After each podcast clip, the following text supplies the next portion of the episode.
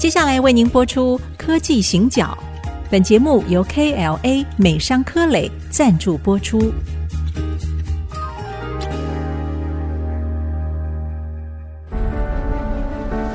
从区域情势、产业变迁到文化体验，娓娓道来全球供应链的故事。欢迎收听《科技行脚》。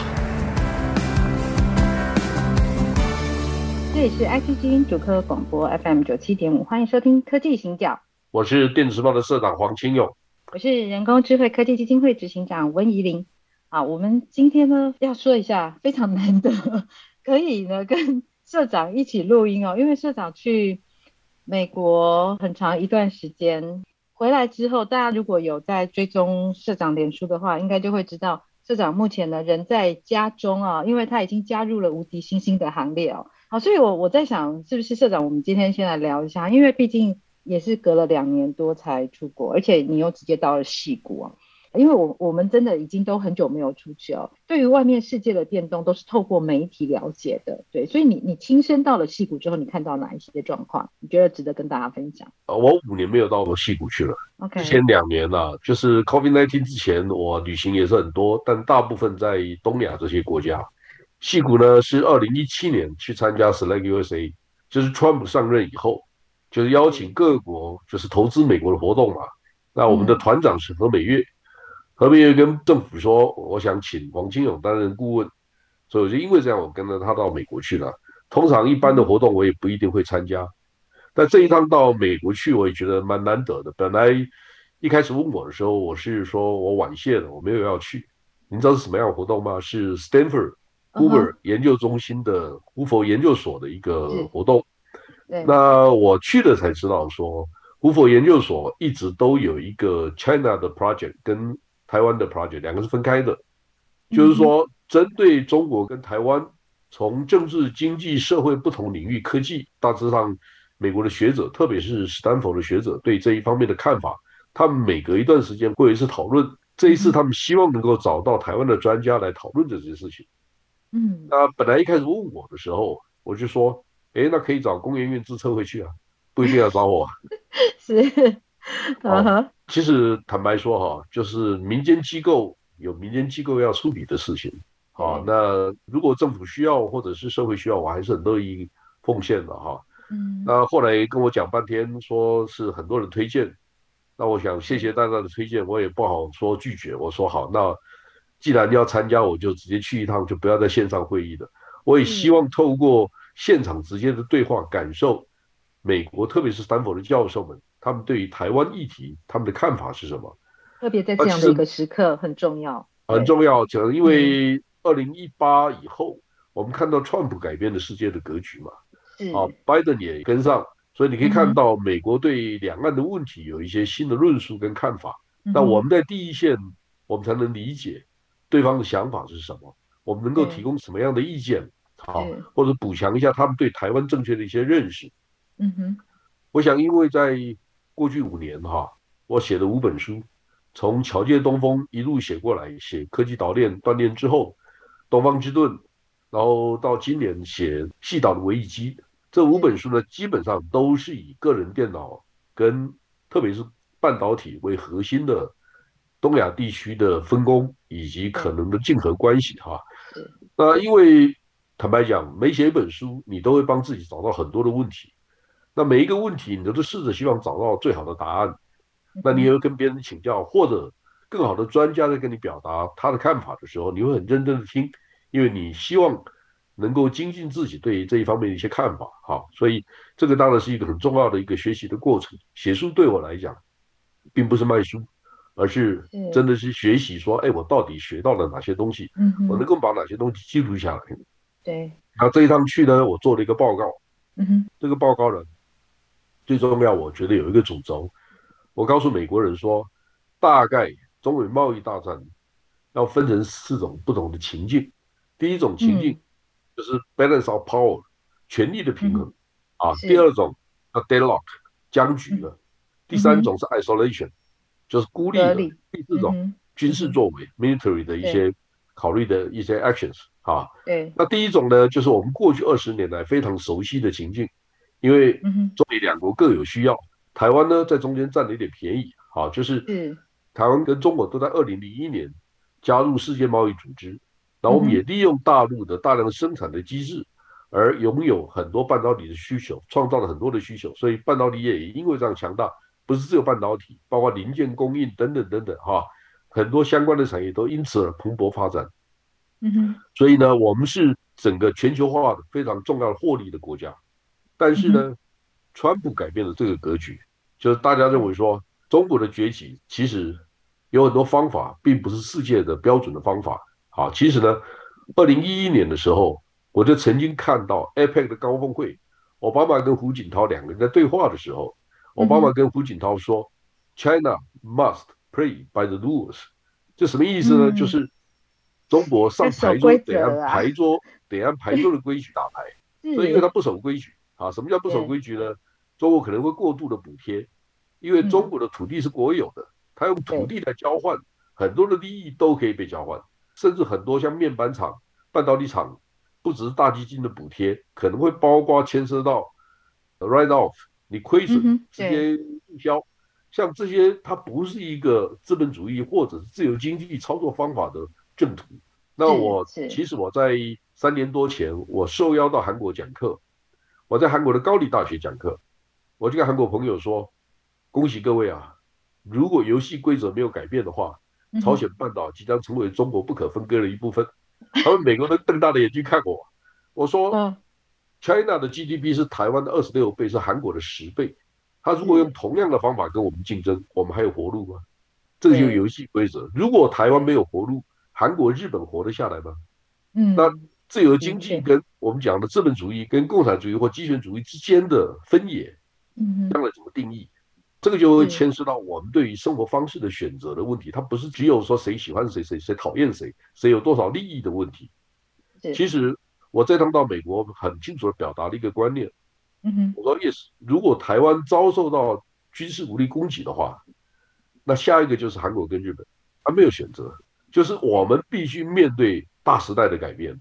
所以呢，我最近常跟很多年轻的朋友讲说，我们看到了时代的陷阱，但是我们不要成为那个时代的眼泪。我们得知道大环境的改变，我们面对什么样的情境。那我刚才讲说，第二种情境是僵局。嗯，美国只是跟中国吵吵架，也没有真的动手。但是现在好像不太一样，像 isolation 就是开始逼他们，就通过各种科技，包括晶片法等等等等这些法案来影响他们跟中国之间正常的交易跟行为。嗯嗯那中国总是觉得他们在挨打，但是其实之前是中国欺负别人。嗯哼我想大家可以知道这个是大环境。好，那我的问题是，如果中国真的因为被孤立而经济衰退的话，那对台湾是好还是不好？它不见得是一件好事。是啊，所以军事作为的可能性更高，或者如果要让中国能够至少还维持一个局面，那也许台湾的角色也很重要。所以台湾人对于未来时代的改变，未来十年二十年，必须有一些新的认识跟看法。这是我在研讨会里面跟大家谈的，我的我的分享跟看法。对，所以下一步。有四个可能的情境，那这四个可能的情境，目前我们看起来好像是在孤立的这个部分，特别是在科技。那科技当然它这个地方在中国，我看了一些中国那边的资料，他们称之为掐脖子嘛，也就是我在科技上面，它其实某种程度它是被掐住了。好，那被掐住了之后呢，下一步要怎么走？刚刚社长谈到一个我觉得很重要的关键点，就是某种程度上在贸易的依存度啊。其实台湾是少不了中国的，我我觉得是不是社长在这个部分，其实我们必须要看清楚这个事实啊。这个中间还有一些吊诡的地方哈。嗯哼。其实呢，我十月份我在台北讲课的时候，我曾经针对台大国际所的学生，还有一家金控公司，还有两家半导体公司，我在演讲的时候请他们投票，这四个情境你们认为哪一个几率最高？结果大家觉得几率最高的是。僵局啊，百分之六十六左右，然后第二名是什么？嗯、第二名是孤立。好，嗯、那我们把这个四个象限哦，当成一个时钟好了。我们把它当成一个末日时钟。嗯、现在末日时钟大概走到下午四五点，啊还没有到六点。是，我的意思是说，有一点紧张，我们也开始面对到可能将来孤立中国可能会面对的各种问题。如果你发现中国的经济情况不好，我们唯一的方法跟观念是什么？嗯、所以呢，这是不是国安议题当中很重要的议题？是，是，甚至它比核能还重要。说真的，好，我们到底有多少人在讨论这些问题？啊，第二个就是说，嗯，美国的专家怎么理解这些事情？是啊，那一天讨论啊，因为是两天的讨论，其实我听了很多很棒的专家。是，所以其实美国的专家他们有他们既定的看法。所以他们邀请你去，其实等于我们是现场感嘛，哈，我们就是可以直接跟他们对话。好，那到底会怎么走？我们刚刚讲到的那个末日时钟哦，还有我们的下一步，我们先休息一下，再回来继续请社长分享。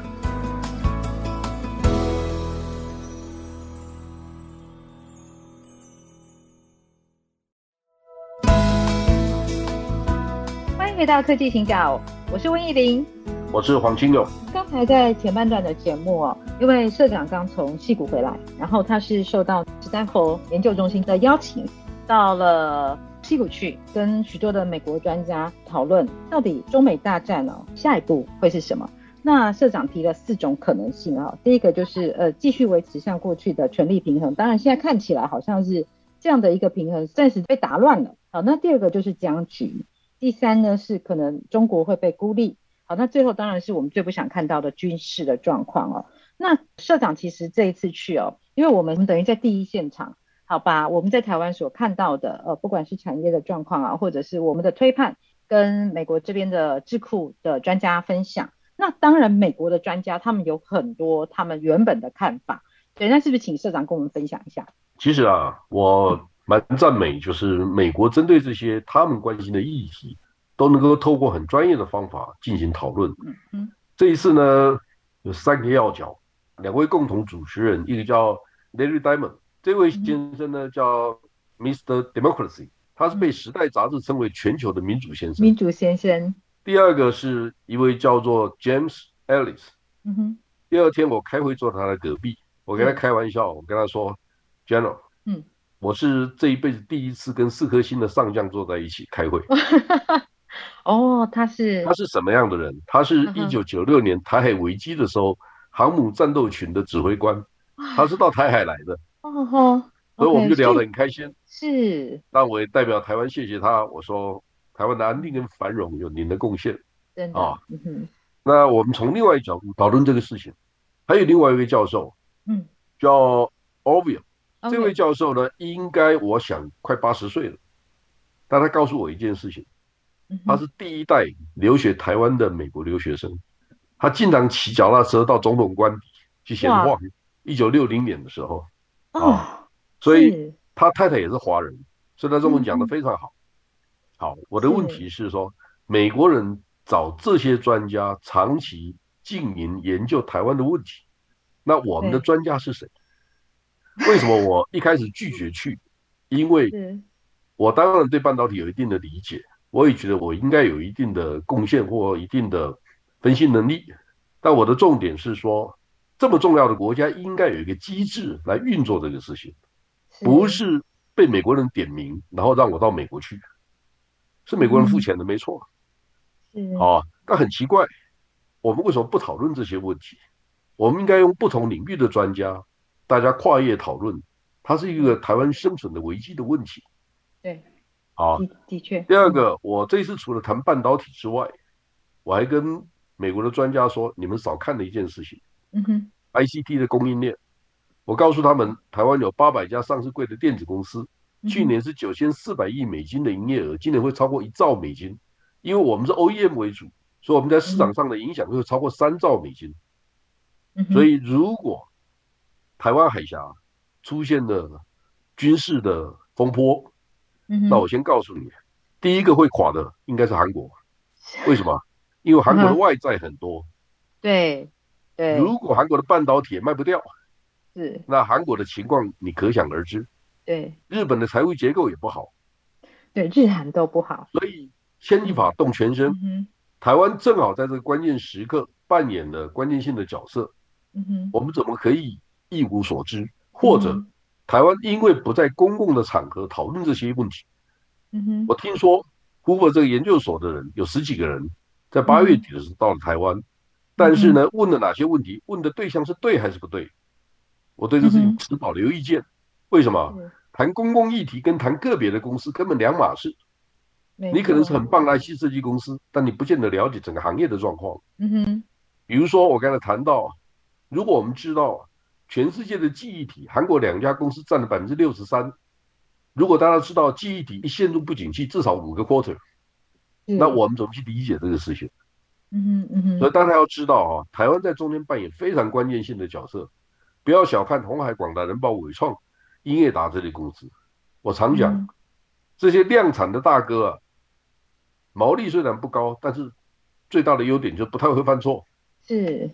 第二个，新兴国家没有一个国家能够有这个实力，在短期间之内建立台湾这样的生产体系。是。我们研究中心做了一个研究，EMS 的制造厂，全世界的产值有四分之三是台商的贡献。嗯哼。所以东亚包括越南、印度、菲律宾、印尼这些国家啊，他们如果要建立电动车的生产体系，他们不找台湾。可行吗？嗯，或者我们看到加拿大，如果最好的车用零件供应商要到亚洲来，他不找台湾可行吗？或者美国人想把拉丁裔的功能留在墨西哥，最好的方法就是说服墨西哥人跟台湾签自由贸易协定，让我们把工厂设在墨西哥，然后把拉丁裔的人留在墨西哥，不是送到美国去，这不是美国人期待的吗？我讲给他们听，他们每个都点头啊。那这个就是。你从不同的角度去分享我们对全世界分工的看法。短期间之内，台湾无可替代，所以台湾人要知道怎么去 highlight 自己的价值。当 Trump 跟 Biden 说美国要重新有意义的掌握供应链的时候，台湾人怎么没有任何主张？我们的问题在哪里？所以这是政府要检讨的地方。是。好，我是民间公司。我也是民间媒体，我可以批评的很难听，但是这不是我的工作。我只是觉得，我们应该有一些自己的想法。我们在民主社会长大，最大的价值就是独立思考的能力跟机会，对吧？结果我们这些都不做，我们没有自己的价值主张，没有自己的看法。然后别人写的半导体，我们就觉得写的真好，国外写的都很好，我们自己写的都不好，这奇怪了，我就看不懂嘞。其实我们刚刚在聊的是关于社长啊，他在十一月的时候应邀到史丹佛大学的胡佛研究所，然后去分享关于我们在台湾现在所看到的中美大战的下一步会是什么。那呃，我觉得刚刚社长谈一个非常重要的概念，非常非常重要，要加强讲一下，就是独立思考的能力。还有，其实我刚刚听到很重要的一件事情是。其实美国有一个方法，他们知道要怎么样找到对的人来进行对话。那我觉得我这几年这样看起来，我觉得在台湾我们非但没有独立思考的能力，甚至于我们连应该怎么样进行对话，或者是如何有从多元的角度哦去看同样的这样的一件事情，这样的一个机制，基本上来说。可能表面上有，但是那个实质我们好像还需要再努力一些些。不晓得社长觉得怎样？你你很容易从那个我们参与国际会议的名单上面就看得出来，我们派的人是对还是不对？我们派的人是想去做生意，还是帮台湾 promote 台湾的价值的人？是两两码事哎。但是这些问题哦，会不会其实在这个时间点它变得非常 critical？我我自己在看的时候，因为我我最近正好看到一些，也不是 ICT 产业而已，特别甚至像 AI 圈哦，大家会说是不是我们可以把真相说出来，不要只是讲，就是好像表面上有谈，但是它实质上有一些真正的转变，一些真正的脉络是我们没有掌握到的。其实我们在讨论的过程，我也听别人讲嘛，他们很多人是专家，是也有几位是台湾的专家，他们有是核能的，嗯、有人是绿能的哈。我们的专家表现的都蛮好的，好，我只是在听的时候，我也蛮惊讶的，因为毕竟核能这些又不是我的专长。他们谈到说，台湾的国家能源政策，第一次真正有能源政策，二零零六年，但我们这个国家以前在干嘛，我也不知道。好。所以那一天有一个大陆出生的学子来问说：“ 哎呀，你们台湾干嘛？没事就台北文化代表处就好了，干嘛改成台湾？”好，我就私下跟他聊天，我就跟他讲说：“如果我们一直用台北，我们的国家政策怎么写？你可不可以告诉我？”是。好，说我们根本不知道我们是个什么样的人，我们的 identity ID 是有问题的。对。好，你开始去理解这些大环境的变化对我们长期的价值的伤害是什么？嗯嗯嗯。那我们也许觉得不重要，反正活着吧。